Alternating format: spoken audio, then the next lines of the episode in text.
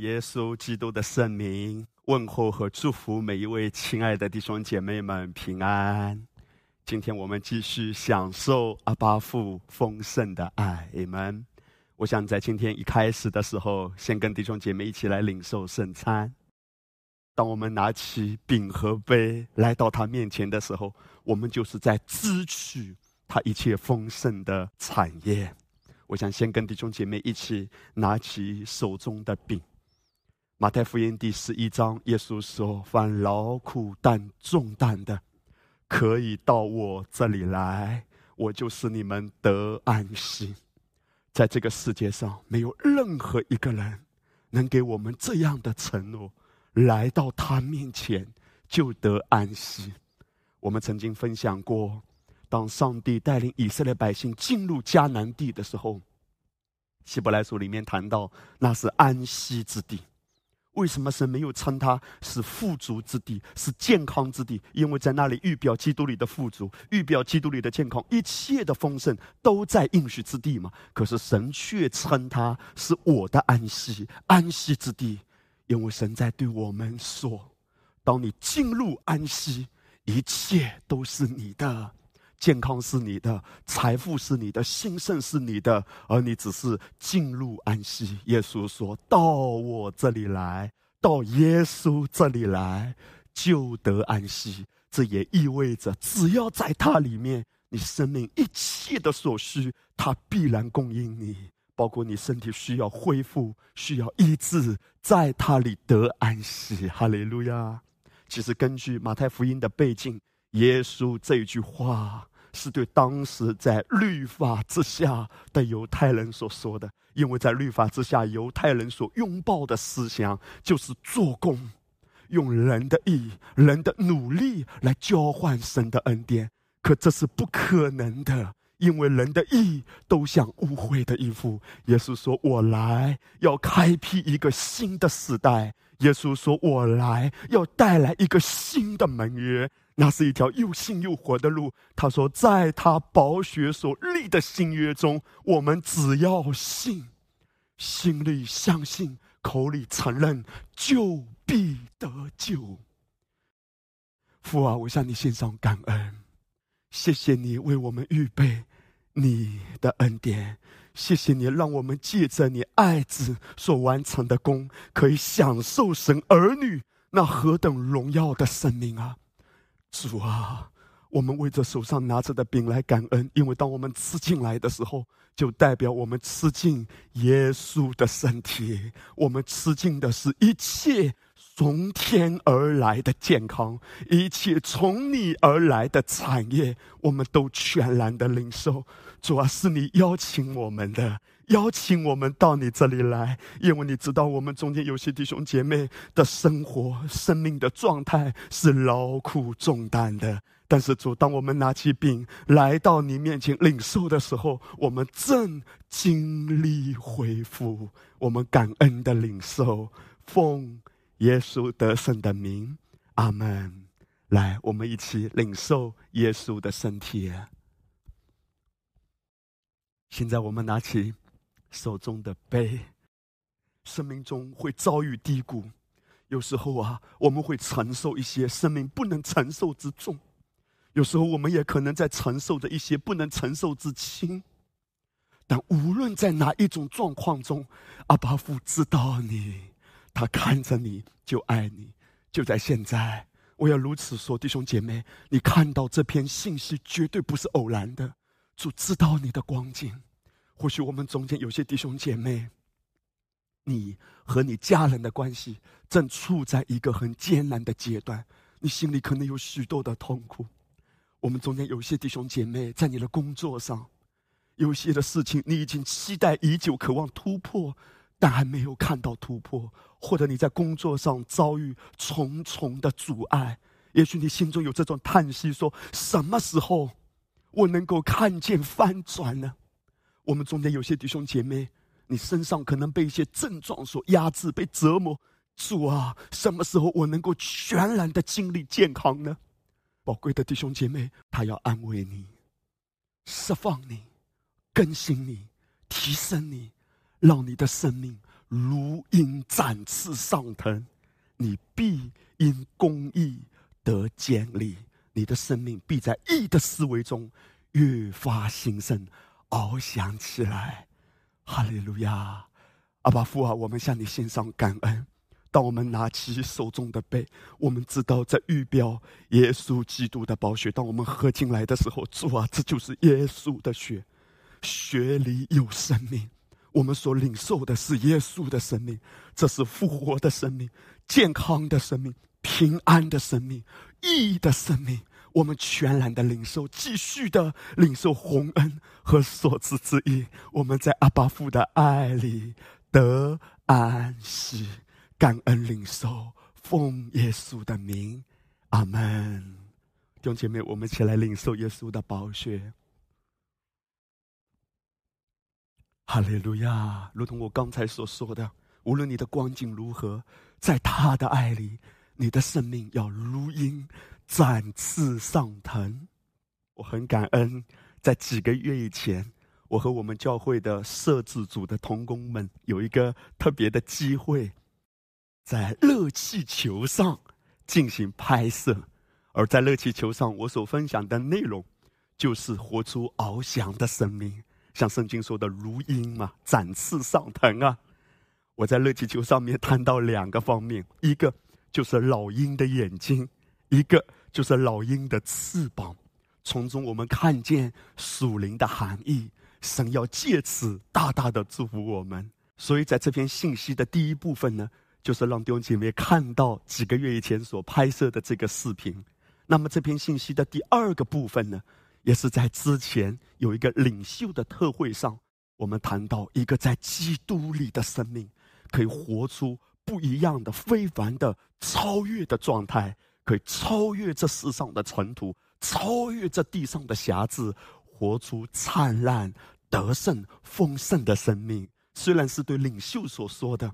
但是我相信，也可以极大的祝福每一位弟兄姐妹。现在我邀请弟兄姐妹一起来领受主宝贵的话语。哈利路亚！神，你听见我的呼求，他也明白我的渴望，放下重担，脱去一切牵累。恢复深造我的荣美形象，神已听见我的呼求，他也明白我的渴望，放下重担，脱去一切缠累，恢复深造我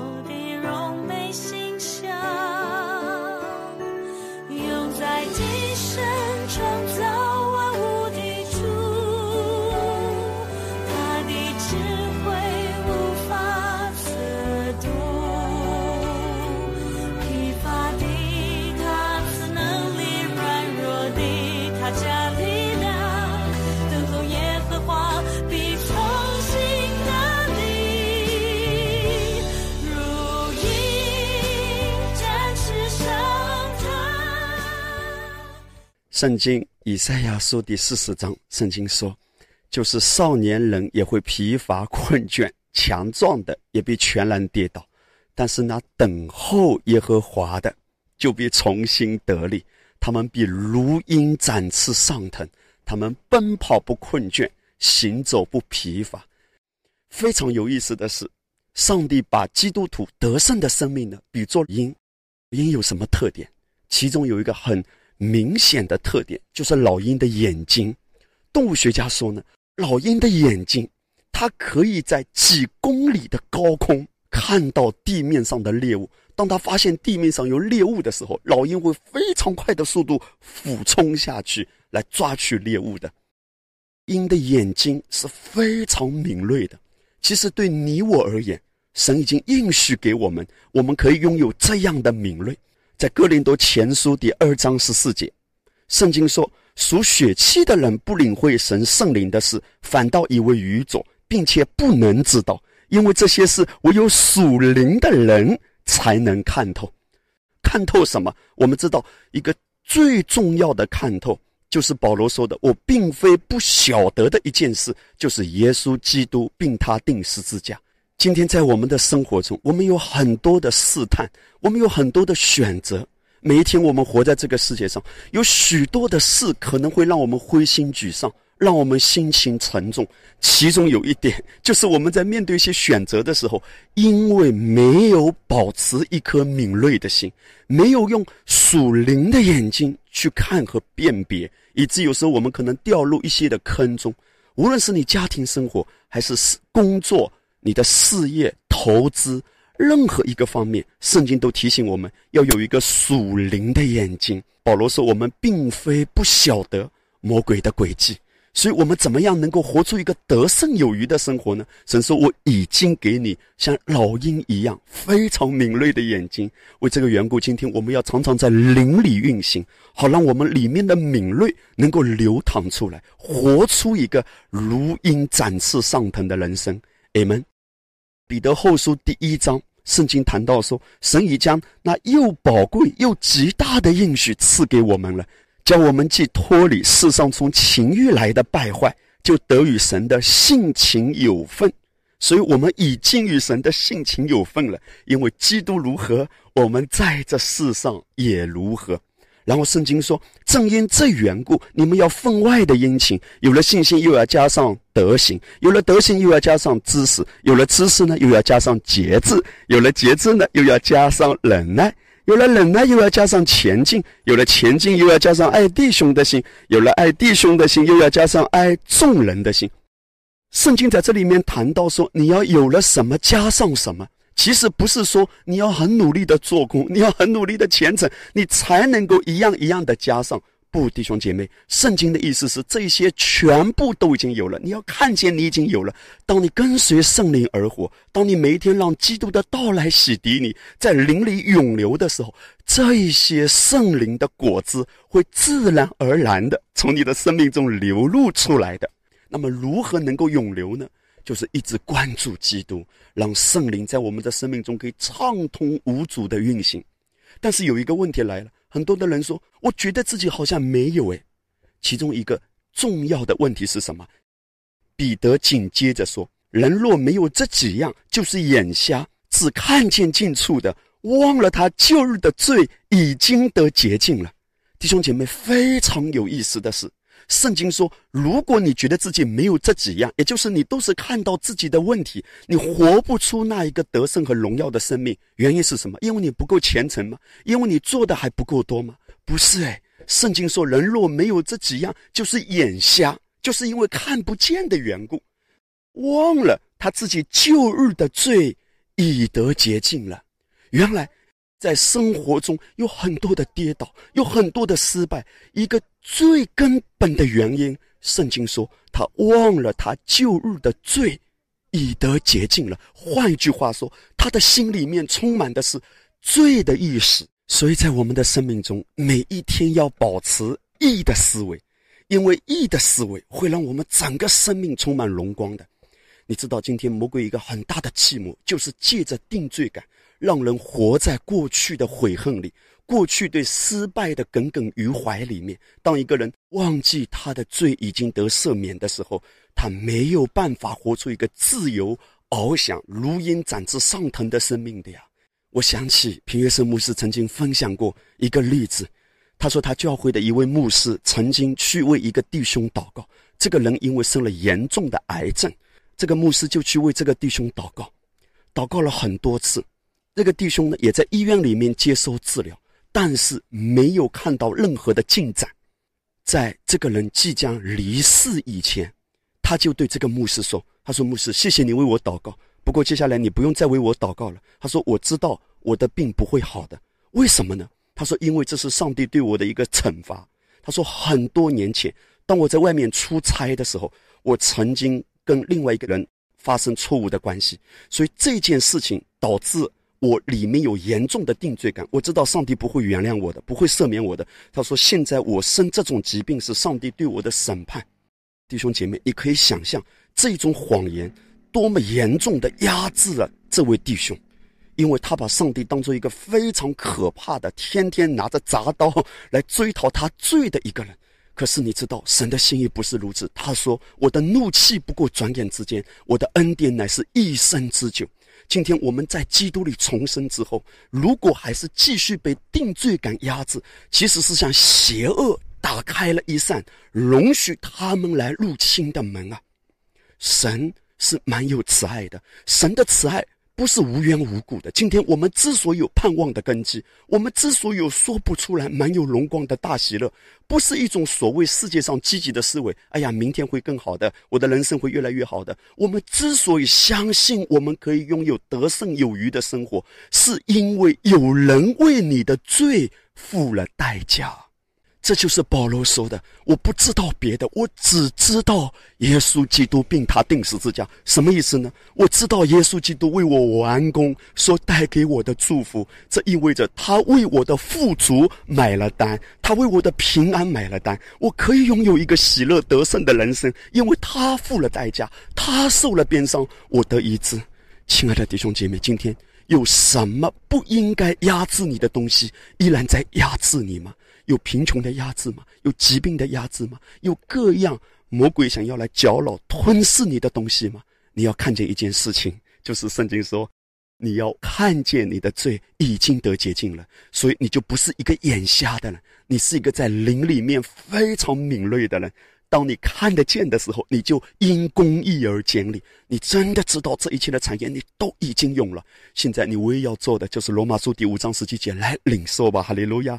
每一天早晨，当你醒来的时候，你说：“是的，主啊，我感恩，我拥有一个健康的人生，我拥有一个兴盛的人生，我拥有一个充满不可思议的喜乐的人生。也许现在环境看起来有很多的挑战。”但我已经拥有十字架完工给我一切的产业，我不是眼瞎的，如同保罗说，我并非不晓得魔鬼的诡计，这是老鹰的眼睛啊，这是敏锐的眼睛。今天我要如此说，宝贵的弟兄姐妹，你看见你的生命中正散发着义的荣光吗？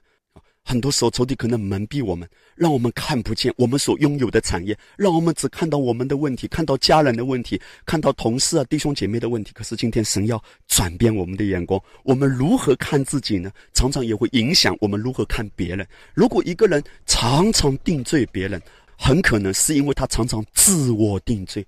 当一个人不放过自己的时候，你也是不会放过你的妻子的，不会放过你的丈夫的，不会放过你的孩子的。你对自己很不满、很沮丧、很灰心的时候，你身旁的人都有灾祸了，他们都会被你负面的情绪影响。神说：“你忘了，你的罪已得洁净了，你已被赦免了。”哈利路亚！这是为什么保罗得到这个启示？他说：“我们要醒悟为善，你知道吗？”原文里说：“你要醒悟为义呀。”每一天拥有我已被宝血洁净的思维，哈利路亚！公义的日头就是耶稣基督，已经住在你里面，公义的荣光正从你的脸上散发出来，这是我们要看见的，哈利路亚！当你如此看见，你就会在一切的事物上拥有更敏锐的辨别力，那被称为像老鹰一样的眼睛。我们要谈到的第二个方面呢，就是关于。老鹰的翅膀，翅膀是拿来干什么的呀？当然是翱翔的嘛。你知道吗？今天神为什么要称我们是如鹰展翅上腾，是翱翔起来的？因为神说，既然是老鹰，就应该有老鹰的样子。圣经没有说鹰在鸡窝里打转，不是。您的世界就是天空，海阔天空的。什么意思？你活着是有高度的。你活着，你要看见你自己是被分别的。在圣经里，“圣洁”的原文的含义呢，就是分别出来的，是不平凡的，是与众不同的。哪里与众不同？无论是你的言语、你的谈吐啊、你的外在啊，这一切都是因为你有一个与众不同的、非凡的内在所带出来的。这就意味着，你可以不用像世界的人一样斤斤计较。如果你看见你是非凡的生命，你不用怕损失的，因为就算有人欺负你，你不一定要用自己的拳头去跟人家对抗。你当然可以为自己辩护，你也可以为自己很多的事情做解释。但是神不要让我们像世人一样，每一天在忧郁啊，在苦读啊，在抱怨啊，在愤怒啊，因为你有非凡的生命。神说：“我是你的神。”耶和华是你的牧者，你必不致缺乏。圣经没有说，当万事太平的时候，你必不致缺乏。圣经乃是说，就算你走过死荫的幽谷，但你可以活得有高度，你可以翱翔起来。你之所以能够翱翔起来，是因为你真的看见你的生命已经被分别出来了。耶稣叫我们看，看什么？看天上的飞鸟。难道只是看飞鸟吗？当然，飞鸟它真正指向的是养活它的天赋。耶稣说：“你要抬起头来。”这是耶稣在地上服侍的时候行神迹的时候，他常常做的一件事。你还记得五饼二鱼的神迹吗？当耶稣拿到的只是那么小小的一点饼、一点鱼的时候，耶稣举目望天，他感恩。你看到了吗？耶稣举目望天，这是一个仰望的姿势。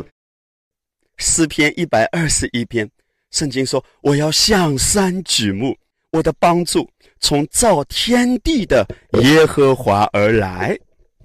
他必不叫你的脚摇动，保护你的必不打断。”亲爱的弟兄姐妹，圣经在提醒我们说：你要扬起你的脸来，你要向山来举目。我们都知道，这座山可不是什么黄山啊、泰山啊，这是什么山呢？这是西安山。为什么？因为这是代表神的同在。换句话说，当你举目仰望他的时候，你的心就得享安息了，因为你知道你的供应、你的帮助从他而来。每一年，当犹太人他们去圣殿去朝圣的时候，他们有一个上行之诗，一共十五首。诗篇一百二十一篇，就是上行之诗。他们一边登台阶去往圣殿，一边唱着这首歌。我要向山举目，我的帮助从何而来呢？他们一边仰望，一边歌唱。神今天要让我们用这样的生活模式：你一边仰望，一边工作；一边仰望，一边教养儿女。一边仰望，一边在职场处理各样繁杂的事物；一边仰望，一边在处理很多的人际关系。换句话说，我们生命中每一个部分，都是需要借着仰望来领受的呀。这就意味着，我们今天要脱离各种地上的灰尘对我们的压制。因为当你仰望的时候，问题变渺小。当我仰望。其实也就是说，当你展开你属灵的翅膀，你翱翔起来的时候，你会发现地上很多的房子、很多的车就越来越渺小了，有没有？当你站在很高的地方，当你坐在热气球上的时候，你会发现飞得越来越高，下面的东西呢就会越来越小。神今天要让我们用这样的属灵的态度，因为你是与基督一同坐在父的右边的。当你站在一个宝座上的高度。去看待你今天所面对的问题，你的心会真实的得着一份安息。说是的，主啊，问题变渺小。无论是家庭的，无论是你在服饰上的各样的环境，谁能使我与基督的爱隔绝呢？弟兄姐妹啊，不是问题太大，而是你飞得太低了。今天神要让我们展开翅膀。展开翅膀的属灵的含义，就是一直意识到我正坐在耶稣基督的右边，让我们一直意识到我和耶稣基督一同坐在天上，一同坐在父的右边，借着他的话语不断的来洗涤和更新我们。你知道，这是我们刚才也谈到的，耶稣常常做这样的事情，他要让人扬起脸来，他要让人抬起头来。你还记得圣经记载一个故事？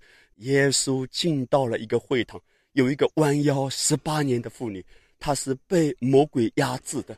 你知道，从某个角度来说，这个人他一直看着地面，在过去的十八年以来，他只能看到尘土，只能看到地上的事。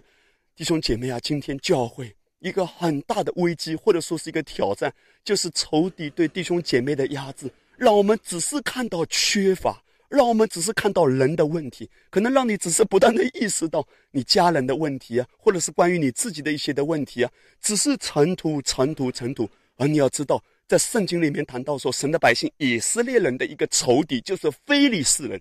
非利士人的意思就是在泥堆里打滚的。神说，你要跟这样的思维是为敌的，就是尘土的思维，一直定睛问题的，一直定睛疾病的。你知道，有时候我们甚至连祷告都会这样的。祷告，祷告，我们就来查验一下。哎呀，病好了没有？马上，我们里面有这种焦急感。为什么领了圣餐还没有好呢？为什么领了圣餐还没有突破呢？为什么领了圣餐我还没有得到我想要的结果呢？我们其实是一直在定睛缺乏，一直在定睛问题。其实你不是真的缺，而是很多的时候有缺乏的思维。当我们整个生命的境界不够高的时候，这灰尘啊就会显得特别大。灰尘就是很多灰灰，就显得特别大。而神今天要借着他的话语，把灰淋去。哈利路亚！想要让你经历到淋灰灰，把灰淋掉吧，淋掉吧。Yes, Lord，因为你是坐在天上的。我就想起一个很有意思的故事，说有一天有一个猎人，他走在山林间的时候，突然他发现了一个很小很小的小鹰。这个小鹰受伤了，所以他也不知道是怎么回事呢，就把这个小鹰呢带回了他自己的家。那么他家里呢养了很多的小鸡，所以小鹰很小的时候呢，看起来跟小鸡有点像。然后他就把小鹰放在鸡窝里，和小鸡们一起长大。那么小鹰呢，刚开始他完全不知道自己到底是谁，所以他每一天都是跟着小鸡。一起进进出出，小鸡往哪里走，小鹰也往哪里走。小鹰它不知道它的世界是天空，它不知道它是可以翱翔的，所以它只是跟着一群小鸡，天天争稻谷吃啦，天天在那里叽叽喳喳啦，天天东家短西家长啦，天天谈论是非啦，嘴巴里都是地上的食物。可是你了解吗？有一天，小鹰长大了，在小鹰的里面有一个燃烧的渴望，那个叫做本来属于他的荣耀的身份所带给他的一个燃烧的意象。小鹰的里面有一个渴望，说：“我要飞得更高，我飞得更高。”你知道，有一天，这个小鹰竟然扇动了一下它的翅膀。他就在想，其实我可以飞一飞。你还记得那首歌吗？一只小老鹰啊，飞在花丛中啊，对不对？那小鹰在想，我应该飞呀。结果你知道吗？它只是飞了几下，还没有怎么离开地面呢。旁边那些小鸡啊，就扒了它，就像螃蟹抓另外一个螃蟹一样，就把它抓下来说：“你有问题呀？你不知道你是谁啊？你竟然异想天开，你要飞？” Are you OK？知道吗？可是，在这个小鹰的里面，他誓不罢休。他在想：我好像不属于他们哎，我好像应该是翱翔的。他就继续飞。可是刚开始不老练嘛，就飞几下掉下来，飞几下掉下来。但是当他飞几下又掉下来的时候，在他的里面有一个微小的声音对他说：“Don't be shy, just try。”再来一次，再来一次。这个小鹰有一天，你知道吗？他就走走走，走到了一个高处，他就稍微飞几下，飞到了树枝上，再飞几下，飞到更高的树枝上。没想到被别的小鸡发现了，小鸡指着他说：“一端，一端，一端，你怎么可以飞起来？一端！”哈哈哈哈哈！弟兄姐妹啊，这个小鹰，它真的张开翅膀，它唰一下，它真的开始翱翔了。它知道它不属于鸡窝的。今天神要恢复他纯正的福音在教会中。要被建造起来，神要让他的百姓都觉醒过来。你是可以在生命中做王的。曾几何时啊，教会被多少错误的观念压制，被贫穷的思维压制，被定罪的思维压制，各种的谎言压制着神的百姓。但是今天，借着纯正的福音，神的教会要觉醒过来，神要让他的儿女真的可以看见，借着领受洪恩和所赐之意，你可以在生命中做王的，你是可以翱翔的。如鹰展翅上腾。翱翔在神的怀抱里，神的荣耀就照在你的身上。神说：“兴起发光，因为神的光已经在你里面了。”今天奉耶稣的名，弟兄姐妹啊，神要让你看见你是圣洁的，你是被分别的，唯有你是被拣选的族类，是君尊的祭司，是圣洁的国度，是属神的子民，是被分别的。你要看见你里面有非凡的生命。当别人都越来越 low 的时候，你的 level 却越来越高。哈利路亚！当别人都在抱怨的时候，你可以歌唱。当别人都看到问题和缺乏，你却有供应的思维。你知道眼前的环境算不了什么的，如同保罗，他里面有这样一个掷地有声的宣告：说我四面受敌，不被困住的；心里作难，不致失望的；遭逼迫，不被丢弃的；打倒了，不致死亡的主啊！我知道我所信的是谁，我知道你与我同在，没有谁能够让我与你的爱隔绝，因为这爱是在主基督耶稣里的。你的恩赐和选召是没有后悔的。我知道，无论我在环境中多么艰难，我在永生上帝的手中，我被你紧紧的抓住。我知道你是我的帮助，你是我的供应者。亲爱的弟兄姐妹，翱翔起来吧！哈利路亚！你的思维翱翔起来，你整个生命的境界，因为你打开了属灵的翅膀，你真的挣脱一切谎言对你的辖制，而看见你家庭中所有的问题都已经被解决了，已经被解决了。是的，主啊，无论是你身上的症状，它已经得医治了，在灵里面看见，在灵里面翱翔。你还记得吗？当那个血肉妇女。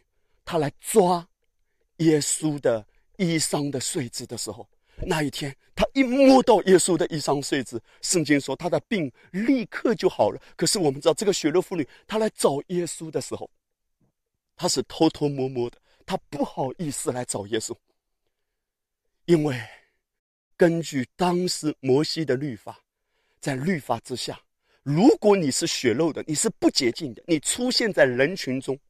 你可能要被石头打死，因为在律法的观念中，不洁净的会让洁净的变成不洁净的。可是那一天，他摸到了耶稣，耶稣这一位洁净的，是不洁净的，没有因此而变得不洁净，反而让这不洁净的变得洁净。在律法之下，罪特别有权势；在恩典之下，义特别有能力。在律法之下，问题特别严重。在恩典之下解决问题的耶稣，超越一切的问题，如同保罗后来得到了这个启示：耶稣基督是教会的元首，把一切的问题都踩在脚下，万有都伏在他的脚下了。宝贵的弟兄姐妹，当耶稣知道这一个血肉妇女摸他的衣裳碎子，他说有能力从我身上出去，然后耶稣做了一件很漂亮的事情。耶稣说：“来。”到我的前面来，跟我分享你的见证。他就把自己怎样得了医治，怎样摸到耶稣的衣裳碎子，过去的经历和现在的领受，全部用感恩的心分享出来。耶稣让他与耶稣自己面对面。你看到了吗？那个血肉妇女是从后面摸耶稣的。为什么从后面摸耶稣？因为他觉得自己没有资格。因为他觉得自己的问题特别大，他觉得自己不配。这是在律法之下，摩西只能见神的背影，只能看到上帝的后背。因为在律法之下，你的罪使你与神隔绝，你没有资格来朝见神的面。可是，在恩典之下，这个不配的人不但得到祝福，还与神面对面。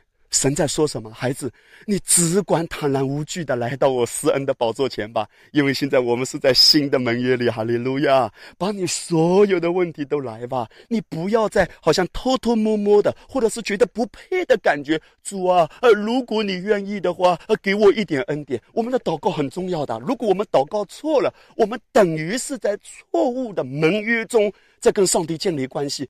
在旧的盟约中，永远没有办法跟上帝建立一个又新又活的甜美的关系。今天，神要把我们带入一个新的思维，让你看见你正在新的盟约中，你可以源源不绝的领受，你所有的问题都被解决了。就是现在，我要奉耶稣的名如此说：宝贵的弟兄姐妹，你的身体已得医治了，哈利路亚！你的家庭的风浪，神已经平息了。无论魔鬼怎样在外面兴风作浪。奉耶稣基督的圣名，你已经得胜有余了。现在你要看见自己是翱翔的生命，翱翔的生命怎样？外面的环境或许还在，但你可以安息，你可以歌唱，哈利路亚！你真的可以敬拜，是因为你看见基督已经胜过了你一切的问题。就是现在，我要奉耶稣的名如此说，所有的问题都算不了什么。就是现在。你身上所有的疾病完全的离开你，amen。你如果是任何的症状，你现在跟牧师一起来以下的宣告，一起来说：我奉耶稣基督的圣名来宣告，耶稣基督在十字架上已经担当了我一切的疾病，所有在我身上的症状没有资格，没有权威。继续压制我，在耶稣基督里，我已得医治，我已经健康，我完全的领受十字架完工的祝福。在任何的环境中，因为我看见成了，所以我能够歌唱。我完全感恩的领受，领受。领受，奉耶稣的名，弟兄姐妹，健康是你的，得胜是你的，兴盛是你的，天父大大的祝福你，Amen。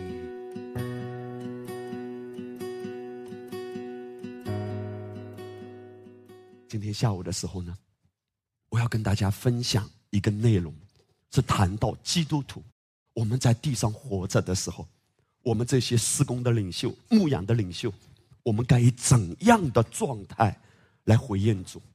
我们都很熟悉的这一段圣经，《以赛亚书》四十章：疲乏的他赐能力，软弱的他加力量。就是少年人也要疲乏困倦，强壮的也必全然跌倒。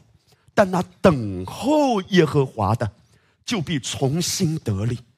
他们必如鹰展翅上腾，他们奔跑却不困倦，行走却不疲乏。这是神呼唤我们要活出的生命，叫如鹰展翅上腾。我先跟弟兄姐妹分享，你留意这一段圣经，神谈到我们整个生命的顺序，跟世界的眼光。是完全不一样的。圣经谈到说，你奔跑不困倦，行走不疲乏。可是，在这个之前，神先谈到你要如鹰展翅上腾。大家了解吗？神的次序是先跑还是先飞啊？哎，奇怪，神说你要先飞起来，然后你再跑，然后你再行。如果你看过飞机，它怎么起飞，你就知道，除了直升飞机之外，世界上所有其他能够长距离飞行的，或者是很有战斗力的一些战斗机啊、轰炸机啊，所有能够长途飞行的飞机，或者是速度很快的，都是先在地上滑行、跑跑跑，然后才飞起来的。今天我们谈到世界成功的法则也是一样，所以都是在地上走，然后渐渐飞的。可是你留意，神在这里面有一个次序。他说：“你要如鹰展翅上腾，然后奔跑不困倦，行走不疲乏。”哎，有点搞不懂哎，怎么先飞起来，然后再跑？神要对我们说什么？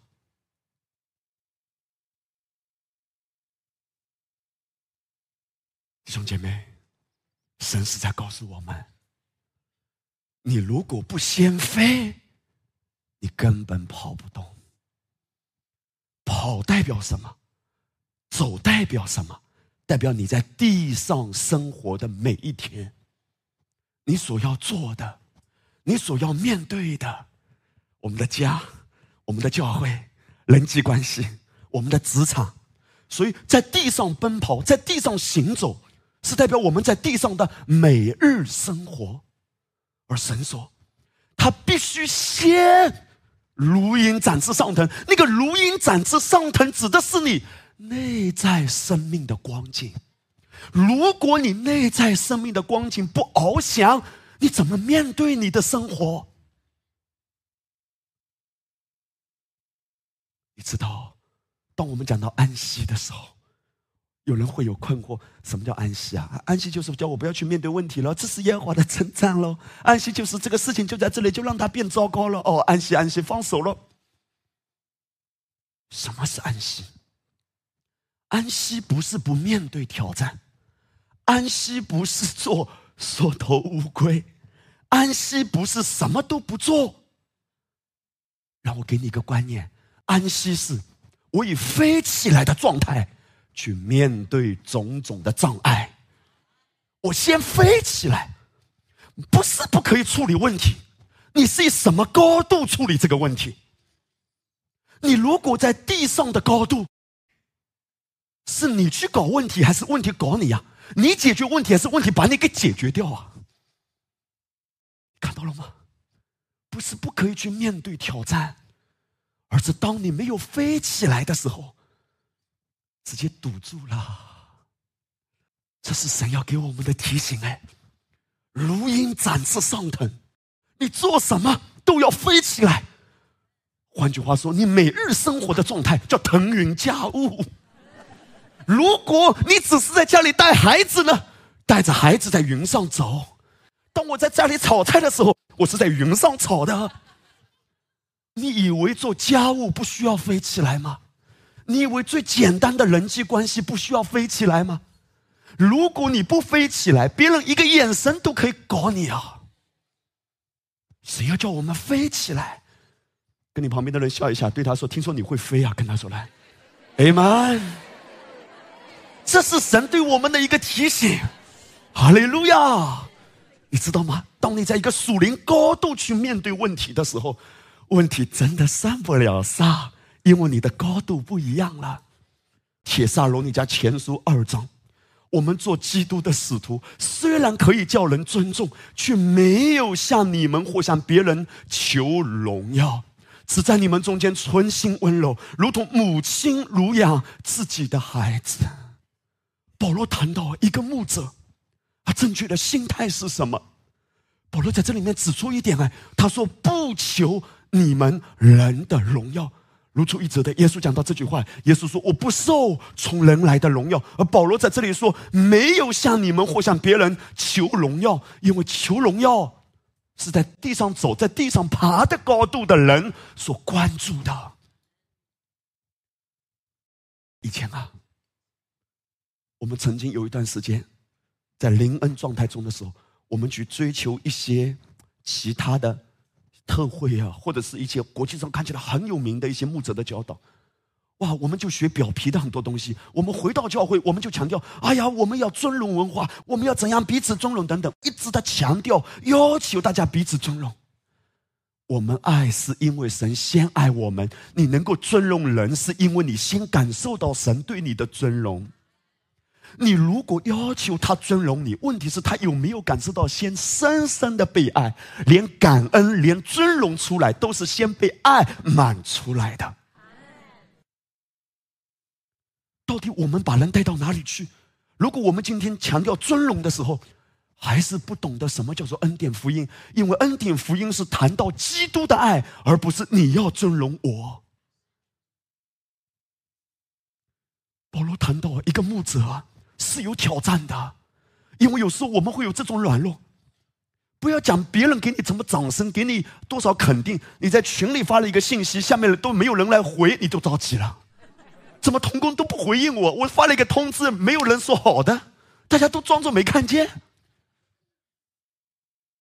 你知道吗？你的尊荣被挑战嘞。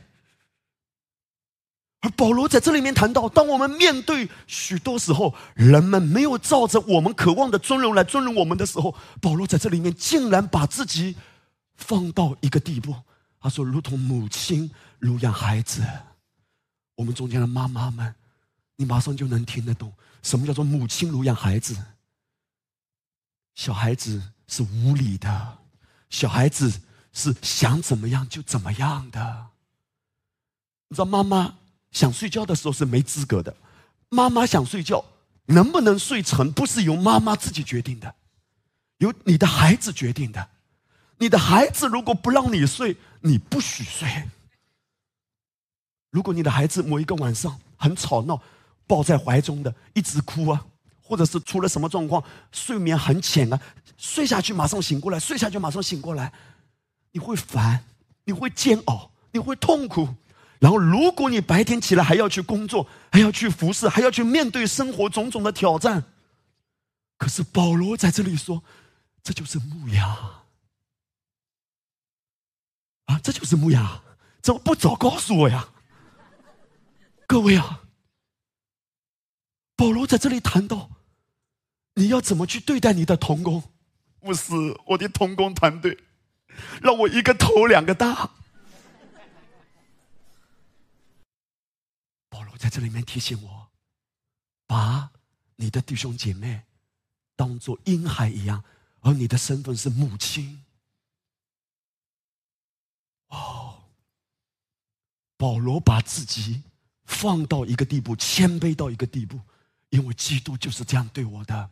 你知道什么叫羊吗？羊很多时候就是无理取闹的，如同小孩子，娘娘娘，不许哭。那都这么大了，你已经不是一两个月的小孩子了。啊啊啊！你跟他讲道理，他听不见。有没有教会中有一些弟兄姐妹，你跟他讲道理，他听不见？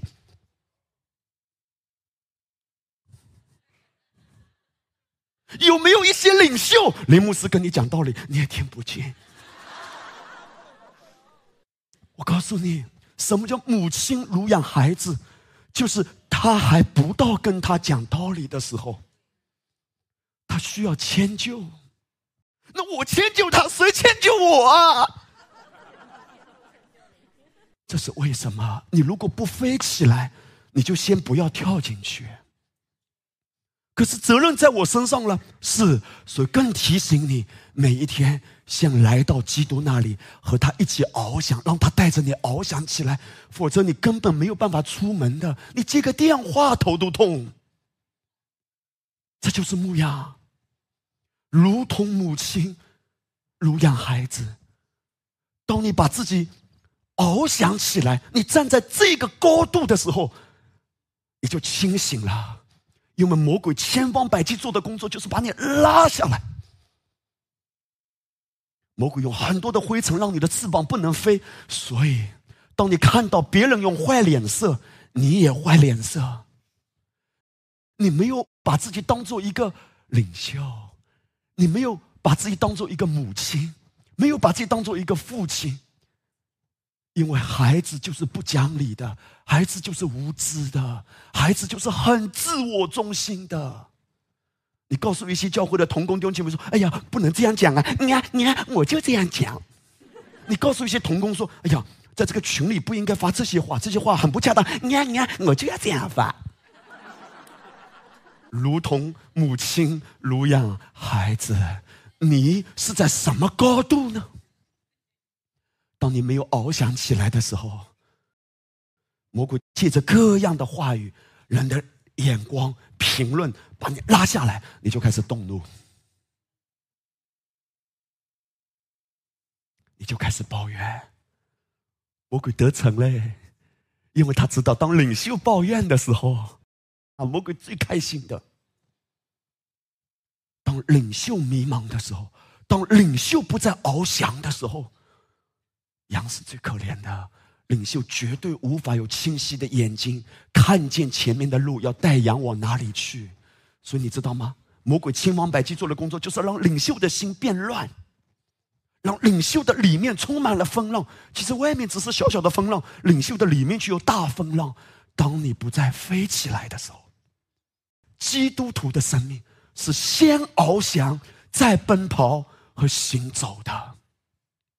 在圣经中，神一次一次借着他的话语来提醒我们：今天教会最大的危机是领袖的危机。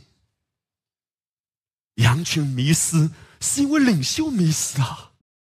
多年以前，我看过一部关于希特勒的电影，在那个电影一开始的时候，就有一行字，极大的冲击我。黑色的底，白色的字突然出来。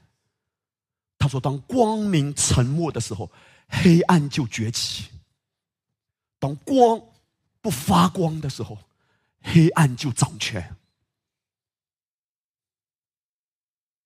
我们现在这时代中，像明光照耀，将生命的道表明出来。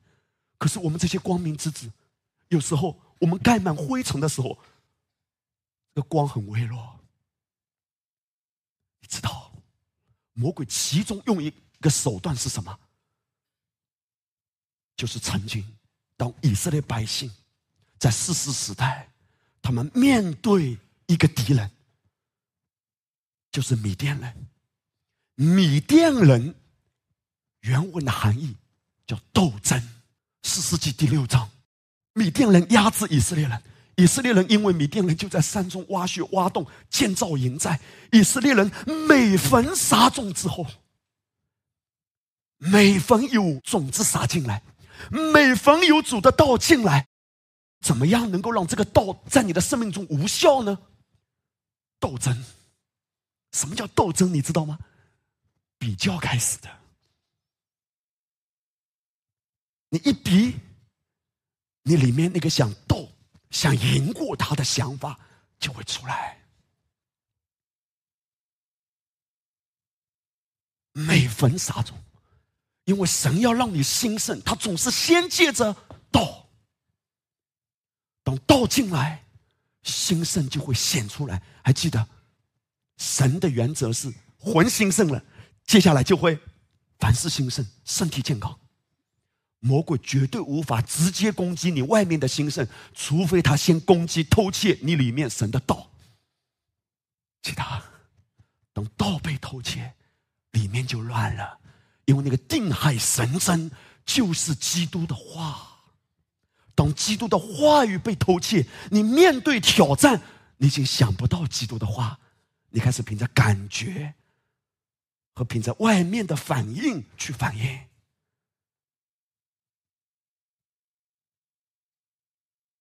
你家里一些关系出状况，当你在职场上面对一个危机，你首先想到的不是基督的话语怎样说的，不是神啊，我要先来到你面前寻求你给我当下的瑞玛。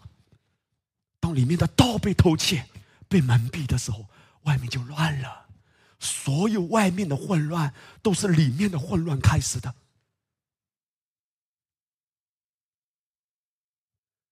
你知道我们的世界。越来越乱，越来越黑暗。它只显明一件事：这个世界缺乏神的话语啊！每逢撒种，米甸人就来偷，这就意味着我们要非常留意，有没有一些人很容易激发出你里面想要增进的、想要比较的。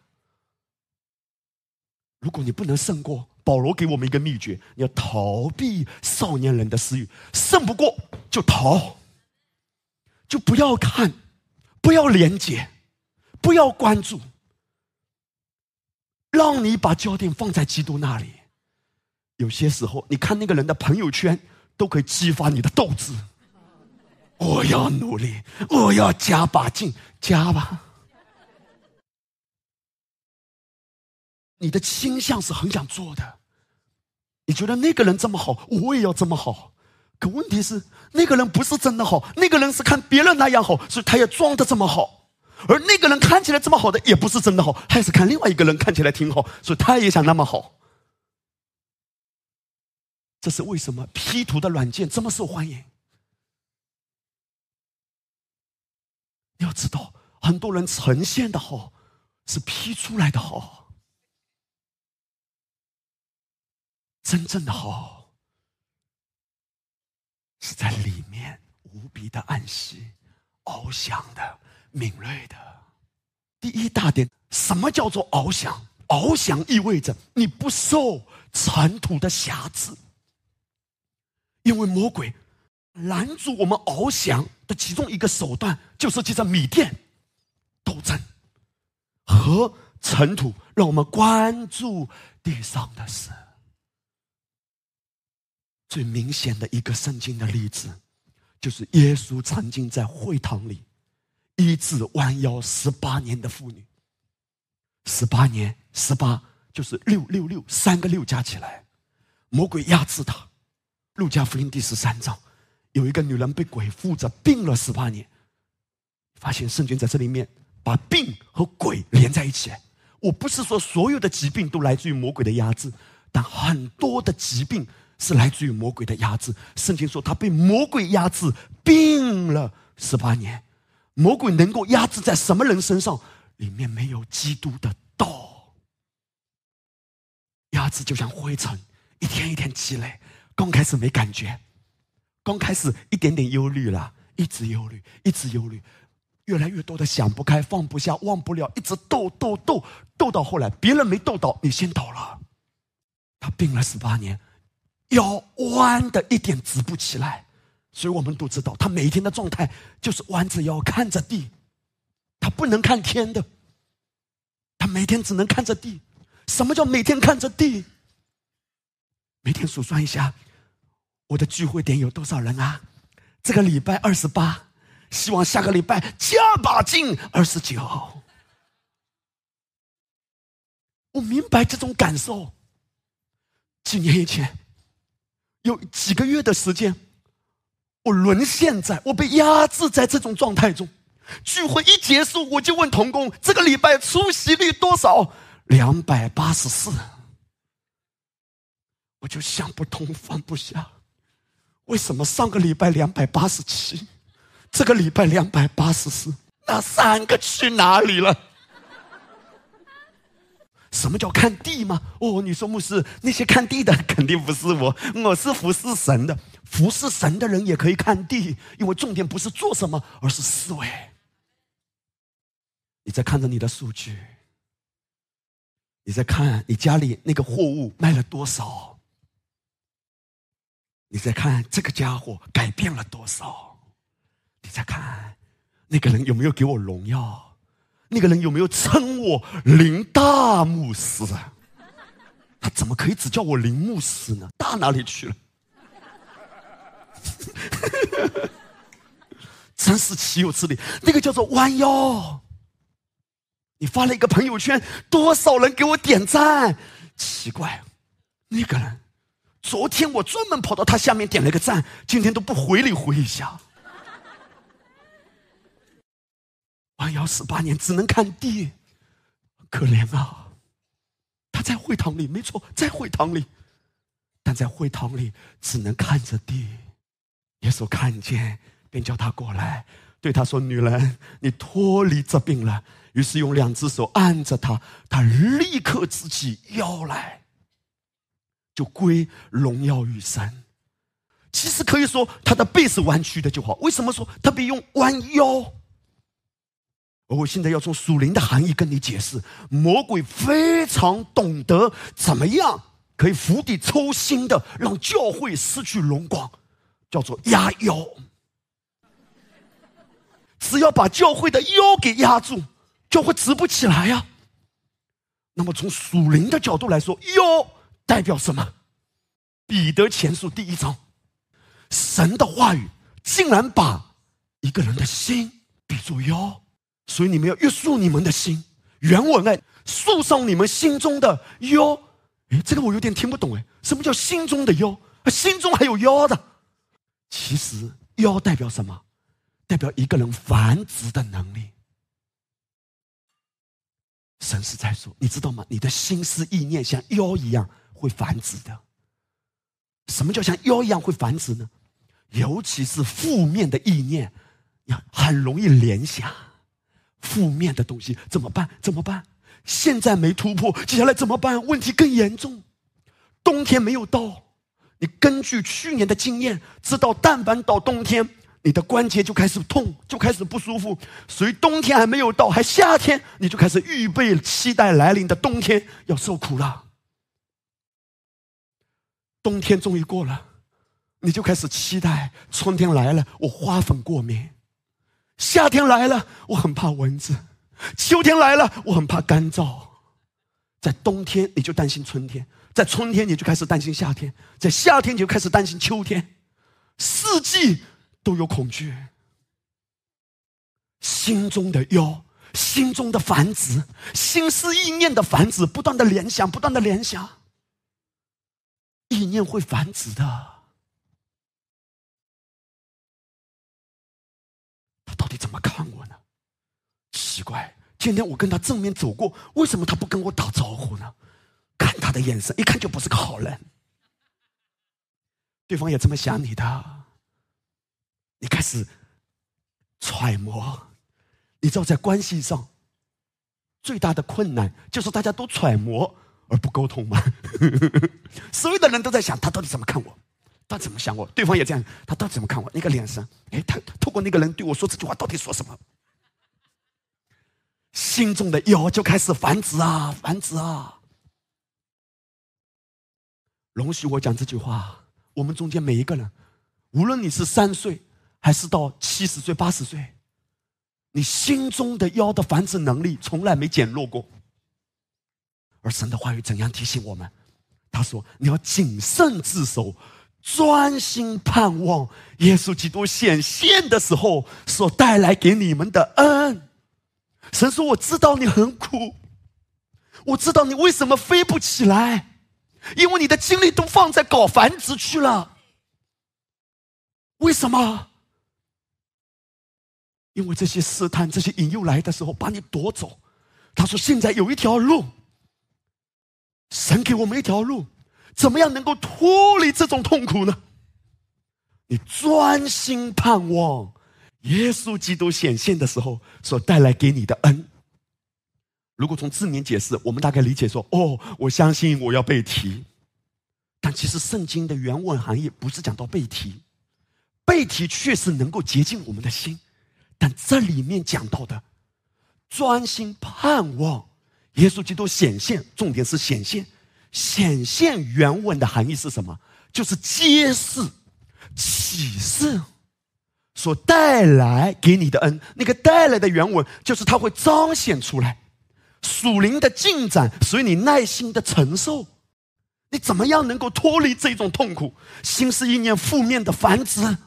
神说你要专心的盼望耶稣基督显现。那个显现的原文是耶稣基督被揭示开来，所以不是指背题。而是指你一次一次、一次一次的得着关于十字架完工的启示。当十字架的完工的启示揭开一次，恩典就彰显；揭开一次，恩典就彰显；揭开一次，恩惠平安就加增。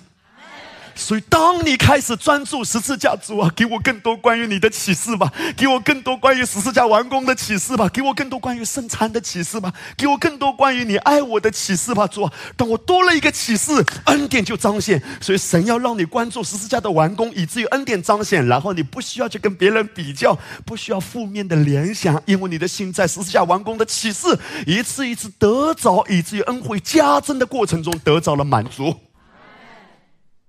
哇！怎么样能够让我们不再被负面的心思意念拉扯呢？专心盼望，专心的渴求，主啊，向我揭示更多爱的启示。这就是耶稣在玛利亚、马大身上做的。主啊，如果你早点来，我兄弟就不死了。所以他只有关于耶稣能医治的启示。但还没有耶稣能复活的启示。而当耶稣基督向他显明生命在我，复活在我，原文是说：“我就是生命，我就是复活。”那一天，当耶稣来到马大玛利亚的家，虽然他们刚开始哭丧着脸，后来耶稣向他们揭示了自己关于复活和生命主宰的这个启示，他们经历到了一个恩典，他的兄弟回来了。更多认识耶稣基督，恩惠平安就倍增。这是我们的路啊！所以你看到了吗？神说，魔鬼压制的就是我们的腰，魔鬼压制的是我们心中的腰。那个心中的腰，就是他借着很多的灰尘，把我们的心思念拉着拉走。而我们的路是基督的道。以弗所书第六章，所以要拿起神所赐的全副军装，好在磨难的日子抵挡仇敌，并且成就了一切，还能站立得住。所以要站稳了，用真理当做带子束腰，用公义当做护心镜遮胸。站稳了的原文叫做稳稳的站住，不要动，哪能不动？不是外面的环境这么可怕，而是心里的想象出来的可怕。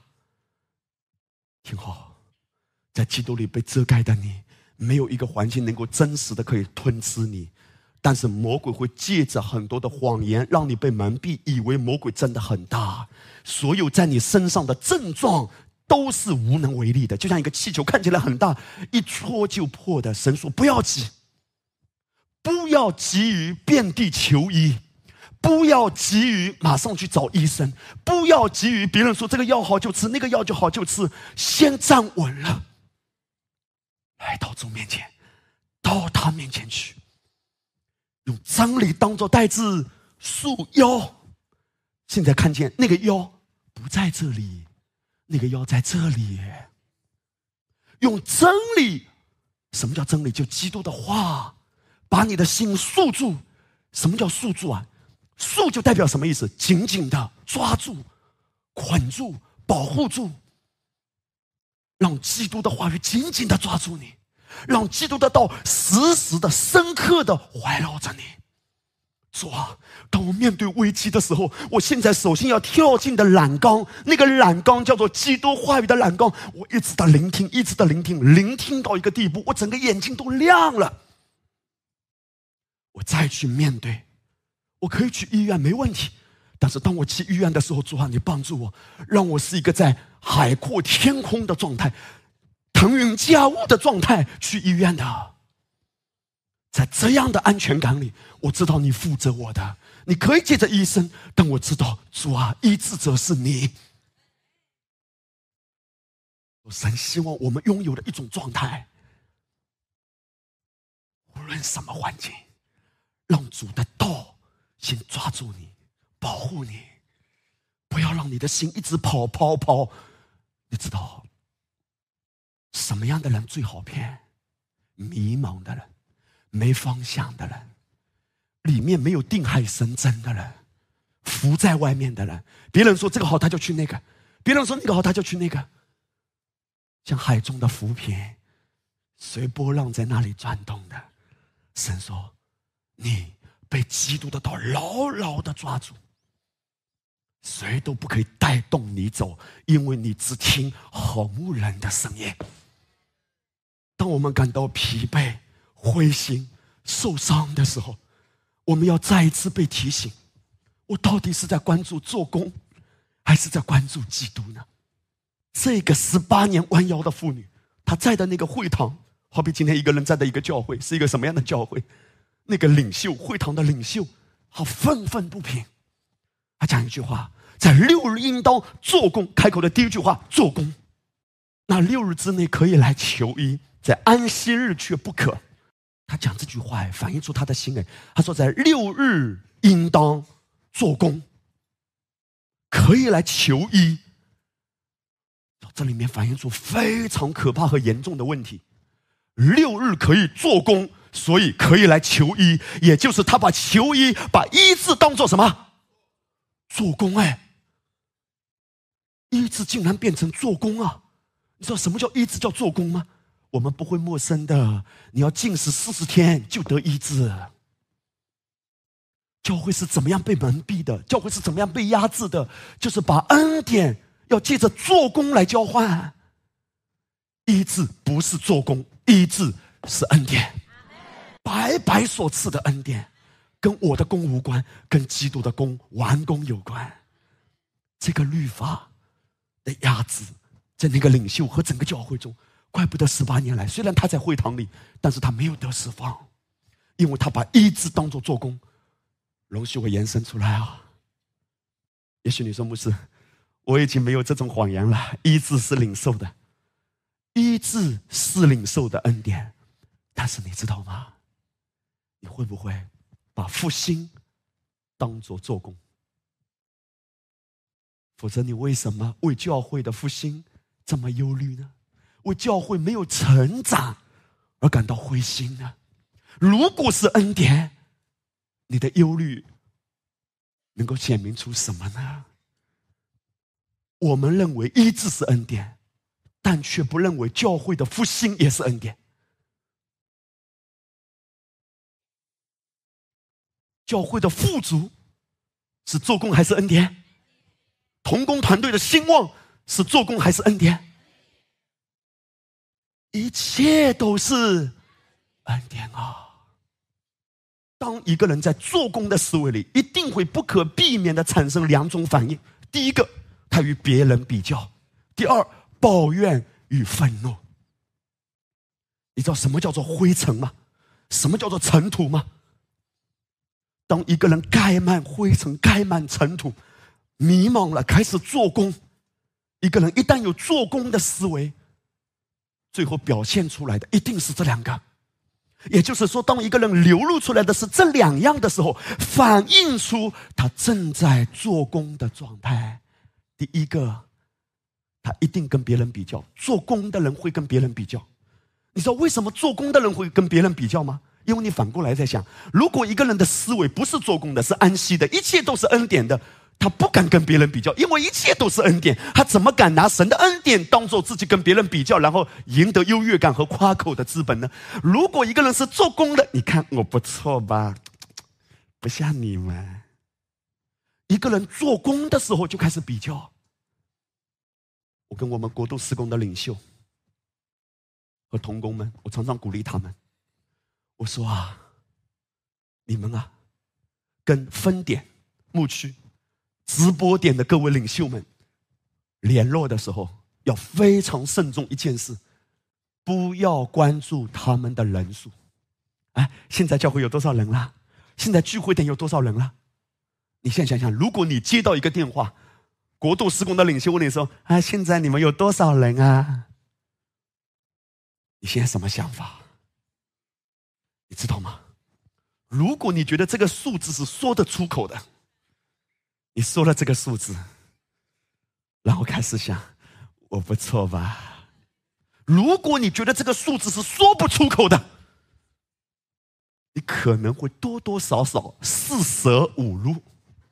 其实不是四舍五入，四入五也入，因为你觉得这个数字不太好意思说得出口。反正他也不知道我到底有多少人，我就多说一点呗。还有这种软弱的。我就鼓励我们国度施工的领袖要慎重，不要激发大家加把劲的想法。我不是说不可以统计人数，我不是说不可以跟杭州母堂分享你们的成长，没问题。可是你在什么心态、什么思维中讲很重要的，尤其是其他的领袖也在的时候，你要很慎重。第二，会抱怨。会愤怒，为什么？因为耶稣来到这个会堂，把他给暴露了，暴露出他的无能，他的压制，所以他愤愤不平。你看，他气愤愤的对耶稣说：“当一个人面对一些事很容易愤怒的时候，他是在说：我做了这么多，为什么没有神迹？我耶稣一来就有神迹。你看，他对他做了这么多，非常的自意，觉得理应有好结果。”为什么我做了这么多都没有？你一来就有。为什么我在这个教会这么多年，我还没有被提升？那个新来的直接被提升到我上面，这个人在愤愤不平，因为他一直觉得我做了这么多，我做了这么多，我这么跟随，我这么跟随，真的跟随就不会说我这么跟随，因为他一直记得做工。想要被提升，当一个人心里有愤怒的时候，凭什么？凭什么？凭什么？那个在我之上，那个都可以在我之上，凭什么？凭什么？他是在说，我做了这么多，真实心里的反应，而那个什么都没做。不做不是说什么都不做，而是不以做工为交换，反而恩宠就来到。我做什么都是因为恩典才做，我有什么可夸的？你看到了吗？这些都是尘土啊！人们在这种思想的拉扯中很痛苦。这是为什么？神提醒我们以真理当作带子束腰，回到他的话语里。腓立比书第二章：凡事不可结党，不可贪图虚浮的荣耀，只要存心谦卑。个人看别人比自己强，个人不要单顾自己的事，也要顾别人的事。你们当以基督的心为心。当一个人翱翔起来的时候，不结党，不贪图虚浮的荣耀；一个人翱翔起来的时候，柔软了，因为翱翔就代表他脱离了尘土那种僵硬的匣子，他柔软了，谦卑了，看别人比自己强了。为什么能看别人比自己强？看是一种很属灵的事情，看得清楚。当他翱翔的时候，离开那个尘土的时候，他真的看见自己是什么都没有的，谁都比我强。个人不要单顾自己的事，也要顾别人的事。没有尘土的瑕疵，更深的靠近基督，爱充满，能够流露出来了。第二个方面，翱翔除了意味着离开那个尘土，还意味着你以基督耶稣的心为心。你们若真与基督一同复活。就当求在上面的事，那一个真正翱翔的人，他是求在上面的事。那里有基督坐在神的右边。你留意啊，当保罗在谈到这一点的时候，保罗说：“所以你们若真与基督一同复活，我们从小学语文就知道，所以的前面要有什么？因为。”因为什么原因你与基督复活呢？所以保罗一定是在第二章谈到了一个因为。哥罗西书第三章、第四章讲生活，而第一章、第二章讲身份。没有先有身份，不可能有好的生活。身份是信的正确，生活是活的正确。所以因为有正确的信念，所以有正确的生活。因为信的对，所以活的对。那么第二章保罗讲什么？哥罗西书第二章，保罗其实谈到三件事。第一件事情，你已经脱离了旧人；第二，你已经脱离了律法；第三，你有基督里无比兴盛的产业。哥罗西书第二章，你们从前在过犯和未受割礼的肉体中死了，神赦免了你们一切过犯。便叫你们与基督一同活过来。真正的你，现在是跟以前的人不一样的那一位。保罗在这里面谈到，你不可以有死人的爱好了，因为原来的你已经死了。原来的你是结党的，是纷争的，是比较的，是贪爱尘土的。可是原来你已经死了。换句话说，死人。是不再感到痛的，死人是不再对别的东西有什么胃口的。真正的你，保罗是谈到复活的你。所以，为什么我们谈到我们是与基督一同坐在神的右边？我们是以基督的心为心。保罗是谈到你可以这样活，神不会要求我们活出不可能的一种生命，神让我们活出可能的生命，因为那个可能是已经做成的嘛。你原来的你已经死了。原来的你是什么样的人？是贪爱世界的。所以保罗在提醒我们：你已经死了。现在的你是在基督里活的。基督里活的是什么？与基督同样的生命。原来的你已经死了，但魔鬼他千方百计引诱的一个工作。你知道为什么一个人会贪爱这世界的东西？因为被魔鬼蒙蔽，说其实你还是跟以前一样。你不一样，真正的你不一样，这个叫行在灵里。当你真的看见我已经死了，所以主啊，那些眼光，我是感受不到痛的，那个感觉有，但是会过去的。我不是停留在那个感觉里，我是在灵里跟随圣灵的。所以保罗就指出说：“嘿，你为什么可以翱翔？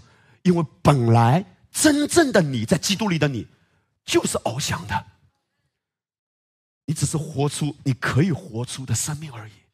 你可以翱翔的，你可以眼睛发光发亮、很锐利的，你可以脱离这世界的尘土的，你可以活在世界却不属世界的，你可以充满喜乐、大平安活着的，你可以面对挑战、危机平安如江河的。因为原先面对危机很恐惧、很战惊、很忧虑、抱怨的你已经死了，所以你们若真与基督一同复活。复活以前必须要先怎样？先死嘛。如果没死，就谈不到复活嘛。原来你已经死了，现在如果你真的，很显然已经是真的了，已经复活了。如果你已经是新造的你，保罗就谈到，那就要求上面的事。魔鬼因为他千方百计把你拉低下来，借着人，借着话，他不希望你活出你可以活出的那个生命。他把你拉下来，让你觉得你跟以前没改变。不，我已经改了，我已经不一样了。所以保罗说：“你们要思念上面的事，不要思念地上的事。为什么？因为你已经死了。”嘿，第三章保罗再一次强调：“你已经死了。什么叫已经死了？就我而论，世界已经钉在十字架上；就世界而论，我已经钉在十字架上。我对这个世界没有吸引力的，世界对我呢？”也没有吸引力了。屏幕是讲一句话，我非常阿门。屏幕是说，兴盛它只是个工具，而不是目的。精彩，基督才是我的焦点。兴盛只是个工具，为了让福音可以更好的祝福这个时代。救恩是白白的，传福音是要钱的。若不然，我们这几天都尽是祷告。所以传福音是要钱的，所以兴盛是个工具。当我们今天讲到在基督里有大兴盛，二零二零年会成为我们生命中极兴盛的一年。在被提以前，我们会看见财富大转移。可是这不是让我沉迷，这只不过是拿来成为一个工具。因为金钱是一个很好的仆人，是一个很烂的主人。如果让金钱成为主人，人就会死；让金钱成为仆人，我差派金钱，金钱是个好仆人。来，把荣耀归给耶稣，Amen。所以保罗在这里面不是说你不可以做生意，不是说你不可以正常的经营，你可以经营，而且靠着主的智慧可以很精明的经营。如果你本身在职场的，但那不是你的目标，那只不过是个工具，知道吗？一旦有这种思维，你就轻松了。因为如果它成为你的目标的时候，你每一天钻进去想的怎么样可以更多更多。可是，一旦成为工具的话，多我感恩，不多我也感恩，因为它只是一个工具。我必须要确保我自己的里面是明亮的。所以保罗在这里面谈到你的高度，你的高度，你怎么样能够翱翔起来？因为真正的你是翱翔的，可是魔鬼把你拉下来，借着人的眼光，借着世界的引诱，把你拉下来了。怎么样能够翱翔呢？思念天上的事，所以保罗在这里面谈到说要求那上面的事。那个求的原文是什么？从内心深处的渴望、盼望，而且致力于往这个方向。当耶稣讲到求的时候，中文翻译出来都是求，在原文里不一样的。最明显的例子就是马太福音第六章，耶稣说。不要忧虑，说吃什么、喝什么、穿什么，这都是外邦人求的。你们需用的这一切东西，你们的天赋是知道的。你们要先求他的国和他的义，这些东西都要加给你。中文都翻译成求。如果你看原文，两个不一样的原文的词，哎，第一个求，它是指向人的力量，很努力的去抓。每一次当圣经用到这个求字的时候，都是指向人的力量，很辛苦的去抓住一些东西。而当耶稣讲到你们只要求神的国和神的义，那个求是在安息中一种心中的呼求，一种心中的渴求，不是人的力量，是在安息中发出的一种仰望。哇，弟兄姐妹，神在对我们说什么？不要留在第一个球里，要活在第二个球里。第一个球是什么？就这个世界嘛，把兴盛当目的。牧师再讲一句话：兴盛只是工具。我非常严肃的谈到这一点，因为教会有一个很大的试探，魔鬼故意借着这种蒙蔽来威胁教会的，来蒙蔽教会的是什么？什么叫为主发光？为主发光不是一个空洞的内在的状态，很精疲力尽的消耗自己。我要为主发光，我要让更多的灵魂得救。别人看到你的状态，别人都吓跑。传福音很重要，但什么状态和什么生命传福音更重要？别人不是看你说什么，而是看你怎么活。美国有个文学家爱默生讲一句话，他说：“你的为人我已经如雷贯耳了，使我听不见你说话的声音。”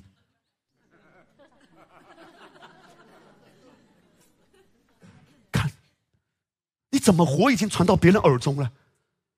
如雷贯耳了，你怎么说别人都听不见了。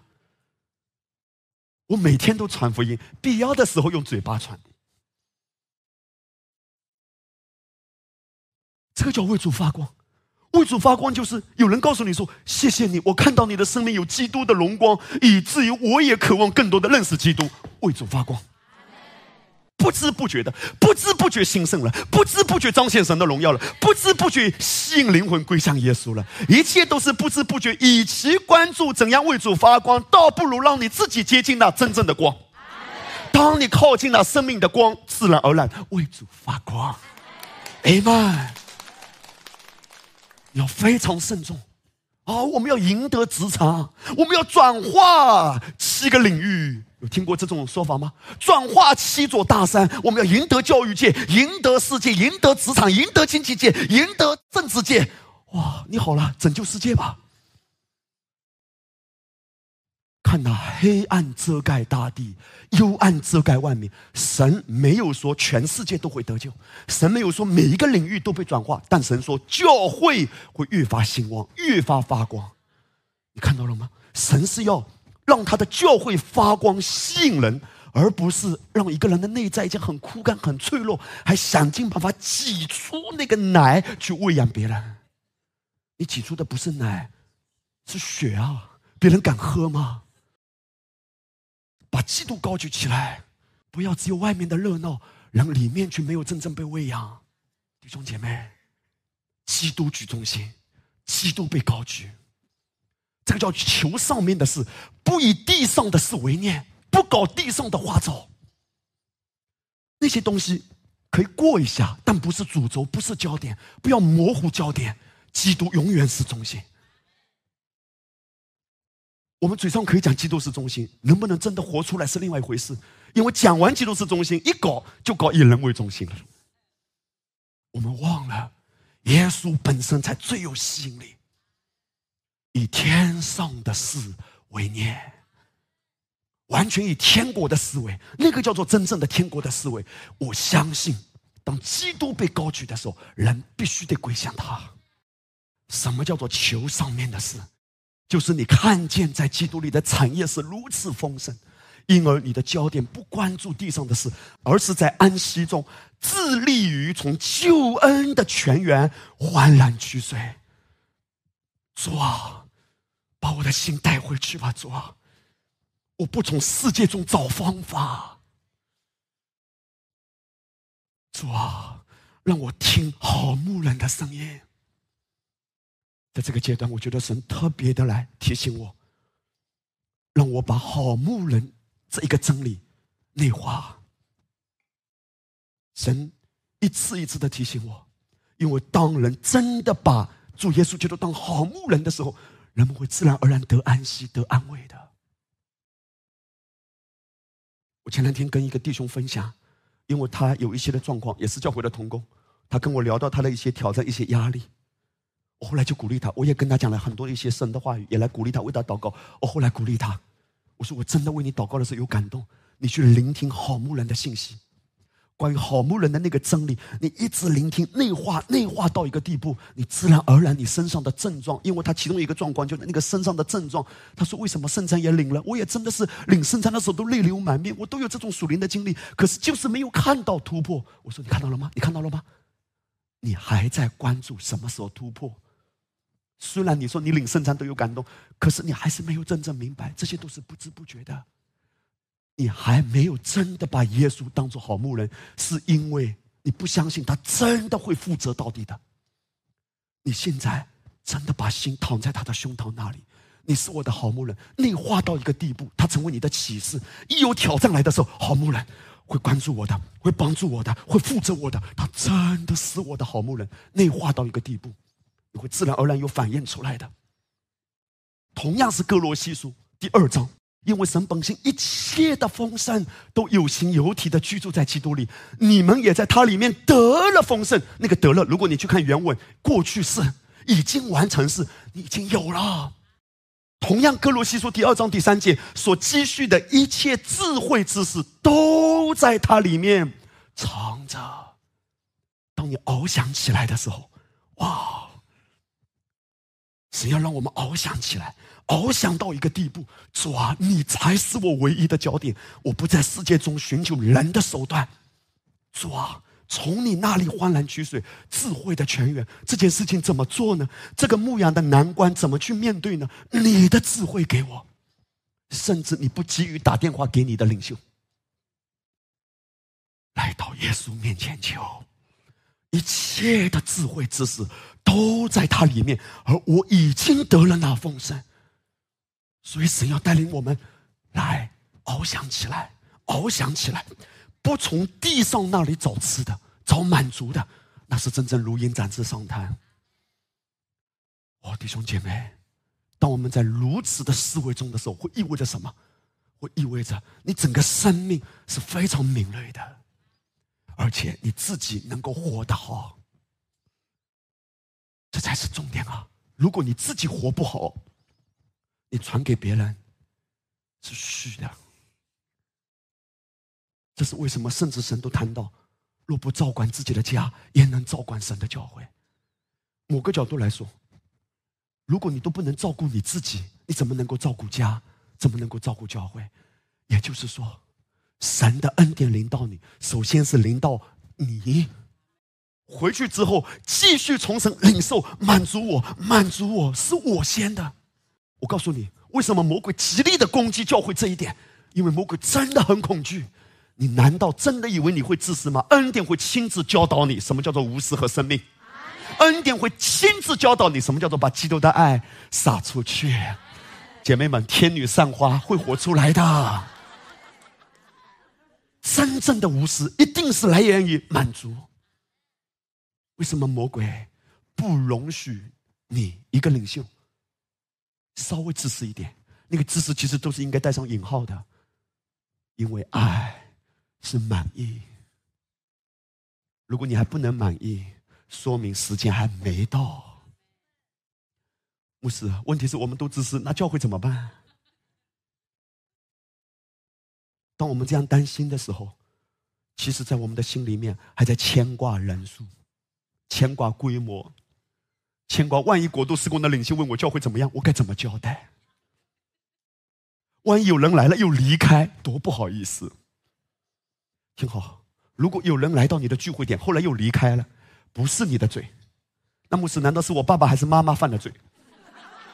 都不是。神最先关注的不是你为他带下多大的复兴，而是你自己过得到底好不好？自己过得到底好不好？不是，我就是翱翔不起来啊！我就是很容易被这些事情给羁绊啊！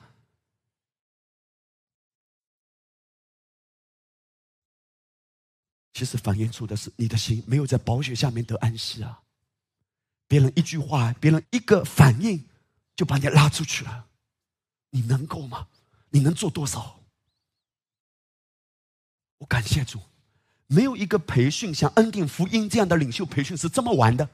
因为任何一个培训，以前如果你参加培训，弟兄姐妹看到多少的灵魂，你愿意为主活吗？你愿意为主舍下自己吗？你愿意为主的教会而摆上自己啊？而恩典的培训、领袖的培训，却告诉你说：弟兄姐妹，爱上你自己吧，让主的爱满足你吧。告诉你，这些话只讲给活人听的，死人听不懂。只讲给真的醒过来的人的，装睡的人也听不懂。你没有办法叫醒一个装睡的人，听懂吗？如果他真睡，你还能叫醒；装睡，你叫不醒他。这些话真的尝到主恩的滋味，而且也真的走到自己的尽头。你明白这些话里面是耶稣对你浓浓的爱。所以我要鼓励大家，打招呼的时候第三句话：今天你自私了吗？跟你旁边的人微笑一下，跟他说：今天你自私了吗？跟他说。哈利路亚，听好。所谓的自私。不是指什么都不做，而是我不急于推动什么。我可以承受教会的人本来是五十个，现在变成四十五个吗？可以。四十五个我能安息。如果四十五个变成三十五个呢？安息。三十五个变成二十五个呢？肯定我犯罪了。不，神可能就知道，其实你还承受不起牧养那五十个人。到了时候，一定是轻松的。你就问自己。现在神托给你的这一些的人，你是轻松的还是焦虑的？就这么简单。因为人不能够的，人是很有限的。其实这几天的时间，我也有很多挣扎。我在今天早晨，我就跟我两个孩子说：“爸爸这个礼拜要讲到，爸爸要先跟你们说抱歉，因为爸爸这个礼拜没有时间陪你们玩。”他们两个就待在那里待了一会儿。我说：“你们愿意原谅我吗？”愿意。我说：“那你们为我祷告好吗？”他们为我祷告。我告诉大家，这是真实的，这些都是要考虑的。以前根本不会想到这些。小孩子在我的眼中根本不是人，你知道吗？可以忽略不计的。家里面，我想做什么，你们就乖乖顺服就好。一个家庭开始成长，就是把孩子也当人开始，不是把孩子当猴子。要征求他们的感受，体恤他们，因为他们的感受是真实的。因为教会是他们的情敌，可是我要跟他们先沟通啊！我把他们叫到我的书房，把他们抱在一起，我问他们：“你们愿意原谅我吗？”他们说：“愿意。”那你们愿意就为我祷告，这些都是沟通。其实他们就算不愿意也没关系，但这种沟通之后就不一样。为什么要体恤孩子的感受？这些没有人教的，都是神在提醒的。神说要体恤他的感受，否则他从小就会留下一个阴影。爸爸是教会为中心，爸爸任何事情先考虑教会，我们永远是排到最后的，这个不可以。哦，弟兄姐妹，若不先自私，你的无私是很虚空的、空洞的。今天神把我们带到这里来，神是要修复我们，哎，飞得高一点，飞起来。飞起来，为什么飞不起来？当你飞不起来，你还在做，你的施工是没有果效的。你的话是不够扎心的。你看，当彼得讲话的时候，他们听了怎么样？扎心。因为当一个人翱翔的时候，他做选择眼光是锐利的，他说话是睿智的，他做决定是明确的，哪一些谎言一眼识破的。哪一些的人跟他们保持什么样的距离，都是有智慧的。翱翔就代表脱离这地上的事，翱翔就代表思念那天上的事。神今天要把我们的焦点拉出来，不要关注教会的光景，不要关注人数，不要关注教会同工团队牧羊怎么样。神把你调到这里来，就是要告诉你，你自己才是最重要的。你活得好吗？这才是重点。我不想再一而再再而三的问你，因为你的灵魂是经不起拷问的。你活得好吗？好，而且不敢说不好。有时候我们在弟兄姐妹面前，其实你活得不好，但你是领袖。你到恩典之下，你还在这种伪装的时候，你的成长就很有限。在恩典之下，什么叫我认输？弟兄姐妹，我可以告诉你吗？有一些的弟兄姐妹甚至领袖。渐渐偏离焦点了，他的焦点一直放在数据上，无论是教会的数据还是职场的数据，他一直放在那个为什么没突破？我已经这么努力了，为什么没突破？整个生命被拉下去了。挺好，自由的生命是最有吸引力的。人们会靠近那一个自由的生命，很特别的。自由是因为认识基督，高举基督，然后发生什么？钱都会来的。钱不是焦点，是工具，但它会来。你知道为什么吗？因为当彼得开始游向耶稣的时候，一百五十三条大鱼就游向彼得。神永远有预备的。等耶稣在哪里，所有的资源都往哪里走，甚至耶稣生下来。上帝都可以借着东方的博士预备黄金、莫要乳香，黄金都预备好。也就是说，当耶稣生下来的过程中，神早就已经预备好黄金了，要给他。听好，黄金跟着耶稣走。等耶稣在哪里被高举，黄金一定来。我们要问：我关注谁？我关注什么？关注数据，关注目标，黄金还要去抓；关注基督，黄金自己来。要对所有的领袖讲这个话：你的教会，二零二零年会前所未有的负重。真的，来把荣耀归给耶稣。真的，如鹰展翅上腾，第一个方面就是翱翔。翱翔意味着你不受尘土的辖制。第二个方面，翱翔意味着你以基督的心为心，你每一天思想天上的事，不思想职场怎么发达，不思想儿女的问题怎么解决，先思想耶稣基督的道。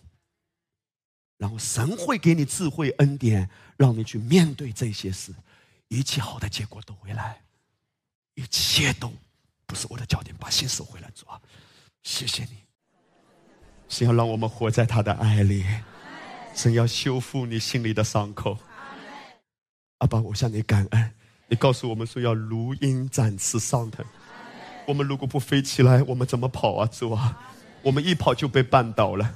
我们的身上如果有很多灰尘，甚至石头盖着，我们的奔跑是多么疲惫。我们那么辛苦，却跑了很短的距离而已。可是当我们翱翔的时候，我们是超越的。谢谢你，主耶稣，你今天也来提醒我们，不要靠着自己的力量去蛮干，反而要有主的智慧，在翱翔中有敏锐的眼光，是吧？